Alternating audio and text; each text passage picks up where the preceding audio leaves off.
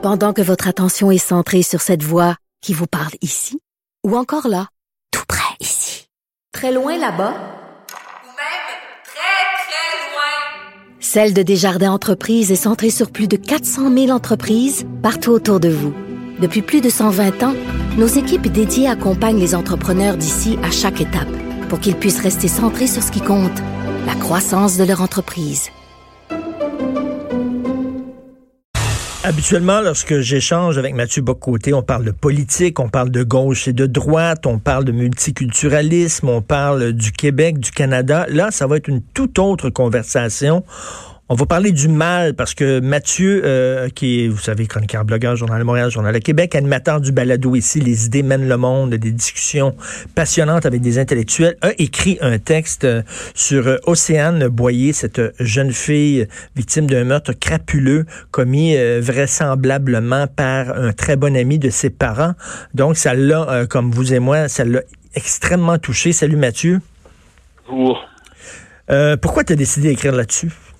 Bah, alors je, suis bah, comme tout le monde, hein, c'est-à-dire on est, euh, on suit la, la, la, vie politique dans ses remous, tout ça, et là quelquefois il y a des événements qui, qui, qui sont d'une autre nature, c'est-à-dire euh, appelons ça l'expression, j'ai utilisé le mot avec une majuscule, mais le, le, surgissement du mal dans sa, sa brutalité, dans son espèce de caractère radical, abject absolument au cœur de la cité. Euh, ça peut prendre plusieurs visages. Quelquefois, c'est une fusillade gratuite entre guillemets dans un dans un centre d'achat, dans, dans un lieu, dans une dans on, on peut imaginer plusieurs lieux, euh, dans une mosquée, une synagogue, Bon, ça peut être euh, quelquefois, on se rappelle l'affaire Turcotte euh, qui nous avait tous marqué, un homme qui, qui tue ses propres enfants, et là, ben, c'est l'assassinat d'une jeune fille de 13 ans euh, gratuitement, de manière délibérée, de manière euh, résolue euh, par un homme. Il y, a, il y a des éléments de l'histoire qu'on connaît pas encore, mais on, on, croit les deviner. Donc, je, je spéculerai pas, mais comme tout le monde, je crois, je crois deviner ce que tout le monde croit deviner.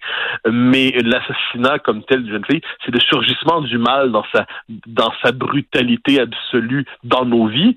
Et moi, ce qui me frappe là-dedans, c'est la difficulté que nous avons, nous modernes, à nommer le mal, c'est-à-dire le fait que certaines âmes, disons-le avec des termes qui ne sont plus d'aujourd'hui, sont attirées non pas par la, la meilleure part de l'existence humaine, mais sont hypnotisées par l'abject, hypnotisées par la possibilité d'avoir une toute puissance sur l'autre jusqu'à avoir la possibilité de l'anéantir. Donc cette, cette tentation du mal qui hante l'âme humaine et contre laquelle toute la civilisation se construit, quelquefois elle s'en part d'un homme, d'une femme, et puis on l'a vu dans cette histoire bouleversante, une jeune fille, 13 ans, elle n'aura même pas eu le temps de vivre à certains égards, et on l'a déjà arrachée à ce monde, on pense à ses proches, on pense à elle, puis on peut pas s'empêcher de penser au type qui s'est euh, qui s'est permis, s'est donné ce pouvoir luciférien, en fait, de chasser une, une enfant du monde, parce qu'elle euh, parce qu'il voulait la posséder absolument. Tout à fait. On ne parle pas suffisamment aux jeunes de la présence du mal. On veut les protéger. Euh, on leur parle toujours des licornes, un monde bienveillant, un monde généreux. On sait que les jeunes, les milléniaux, euh, ont en horreur le cynisme. Ils ont une vision très candide, on dirait candide de Voltaire, une vision très euh, généreuse et optimiste de la vie. Sauf qu'avant, Mathieu, il y avait euh, des contes de fées et les contes de fées servaient justement à préparer les enfants à la présence du mal en disant si tu vas dans la forêt, il y a des loups, il y a des sorcières, il y a des esprits malins. Et là, on dirait que euh, on ne prépare plus nos enfants à ça. Ben, en fait, c'est qu'il y a, je dirais que c'est l'espèce de, c'est le propre d'une forme de la, on pourrait dire de la psychologie moderne, c'est d'avoir voulu réduire le mal à la maladie. Moi, c'est une chose qui me frappe toujours, c'est-à-dire euh, le mal, c'est la présence, c'est la part de l'ombre dans le cœur humain, c'est la part de la bête qui rôde en nous, qui rôde, dans, je dirais, possiblement en chacun de nous à certains égards, mais ensuite c'est tout le travail de la civilisation, de la culture, euh, de l'éducation, de faire en sorte de refouler la mauvaise part de l'homme et de réveiller sa meilleure mais la présence du mal en tant que tel, c'est une question que la modernité tend à vouloir effacer parce que c'est comme si elle a un arrière-goût de, théologie ou, ou de, de, vocabulaire sacré qui n'est plus de notre temps. Et on ne veut voir que la maladie. D'autant que la maladie a quelque chose de réconfortant, c'est-à-dire on peut la soigner potentiellement. Hein, on peut la soigner, c'est-à-dire soit par la thérapie, soit par la médication. Donc en dernière instance, le malade peut revenir parmi nous s'il a les bons soins. À la rigueur, on l'isolera. Et là, le mal, c'est autre chose. C'est la, la, possibilité qui, qui traverse l'histoire humaine, bien évidemment. C'est le cœur humain, et on, on, plusieurs l'ont dit, le, le, cœur humain est traversé par le meilleur et le pire, par la, le noble et l'abject. Mais chez certains hommes, chez certaines femmes, la présence du, euh, la, la, tentation du mal, il y a une forme d'hypnose du mal. À un moment donné, on sait que, ça, je suis persuadé d'une chose, ma part chrétienne est là avec d'autres éléments. Il y, a il, y a, il y a des repères faibles ou forts dans la conscience de chacun, mais qui sont là, comme quoi on sait quels sont les intérêts fondamentaux qui touchent essentiellement le meurtre, l'inceste et ainsi de suite. Et quelquefois, paradoxalement, on est devant des individus pervers, on l'aurait dit autrefois, qui sont attirés par le mal, qui sont hypnotisés par lui parce que c'est dans le sentiment de toute puissance, je le redis, parce que c'est c'est s'autoriser la transgression de toutes les limites. Et comment ne pas, j'y reviens, une jeune fille de 13 ans avec qui il y avait manifestement une relation malsaine, on en saura plus bientôt, et eh bien se permettre ainsi de l'arracher au monde, ensuite d'aller pleurer avec ses parents, de prétendre participer au fouilles. Ben on est devant quelque chose qui relève d'une perversion majusculaire. Écoute, on peut parler de philosophie. Là. Si tu es attiré par l'absolu, si tu es attiré par le pouvoir absolu, tu ne peux pas faire le bien absolument, mais tu peux faire le mal absolument. Le mal, le mal absolu existe, alors que le bien absolu n'existe pas. Et c'est peut-être pour ça qu'il y a des gens qui sont tentés par l'absolu, qui s'en vont vers le mal. Ah ben ça, ça je, je crois effectivement que c'est une réflexion très juste, je pense.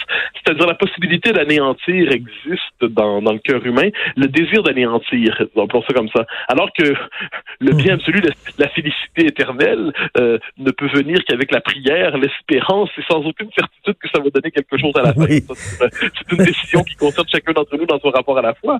Mais de l'autre côté, effectivement, euh, c'est la puissance, euh, c'est la toute puissance en ce monde. Hein, c'est le pacte luciférien par excellence, c'est-à-dire donne-moi ton et je te donnerai la toute, puissance en ce monde. Hein, ce sont des, considérations qui, échappent à nos esprits aujourd'hui, mais c'est un, langage qui voulait dire quelque chose quand même, ne serait-ce que sur le plan symbolique. La toute puissance en ce monde, qu'est-ce que c'est? C'est la domination absolue sur les autres. Et la domination absolue sur les autres, elle se parachève dans la possibilité de les anéantir.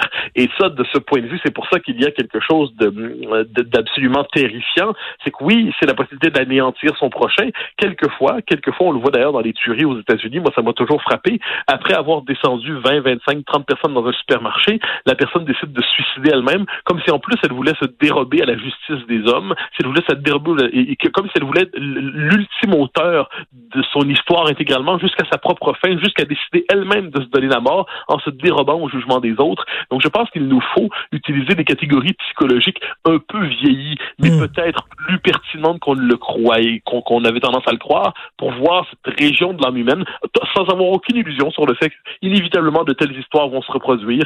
Ça, c'est ce, le côté, c'est le côté pourri de la bête humaine. Mais par ailleurs, euh, la capacité de les comprendre et peut-être d'en contenir et d'en éviter le plus possible. Et la bête humaine, elle a sa part d'ange et elle a sa part de démon. Je ne dis pas que nous sommes tous des pédophiles en puissance et tous des violeurs en puissance, mais euh, le cerveau d'un être humain, l'âme humaine n'est pas qu'un pré euh, qui, qui est rempli de soleil et de licorne. Il y a aussi des zones d'ombre. Malheureusement, dans notre société, on ne veut plus cohabiter avec le mal, on ne veut plus le voir, on veut l'éradiquer.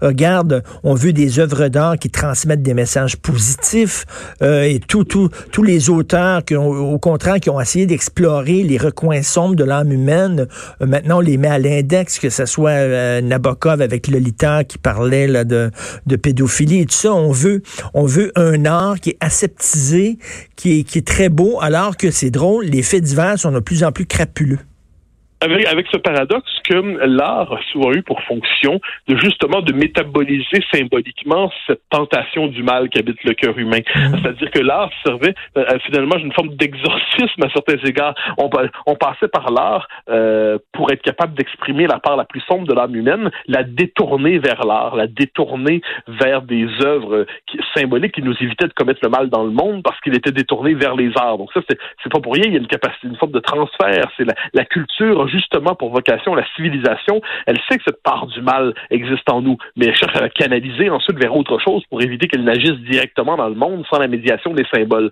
Et effectivement, aujourd'hui, c'est l'espèce de grand paradoxe, c'est qu'on voudrait un, univers symbolique absolument aseptisé, mais euh, le mal, lui, continue de nous hanter, même s'il ne s'il n'est pas symbolisé, il continue d'être là, et ce qui fait qu'il est devenu tout simplement incompréhensible. Euh, tout à fait. Puis avant, Noël de nos parents disait, fais attention à toi, euh, sois prudent, euh, va pas dans la ruelle à 2 heures du matin parce que tu risques de te faire attaquer. Aujourd'hui, c'est pourquoi je n'aurais pas le droit d'aller dans la ruelle à 2 heures du matin et de pas me faire attaquer? Tu sais, c'est comme la réalité est là, là. Il y a des quartiers qui sont dangereux, il y a des heures qui sont dangereuses, il y a des choses à faire qui sont dangereuses, mais on veut vivre là, euh, non, sans aucune menace Ben, c'est l'idéal d'un monde aseptisé, c'est l'idéal d'un monde sur lequel nous n'aurions que des droits. Euh, on peut comprendre ce désir, mais, je crois qu'il faut rééduquer notre intelligence pour savoir que ces choses-là existent. Moi, je, reviens un instant sur un épisode tout autre, enfin pas d'une autre nature, mais d'une autre ampleur.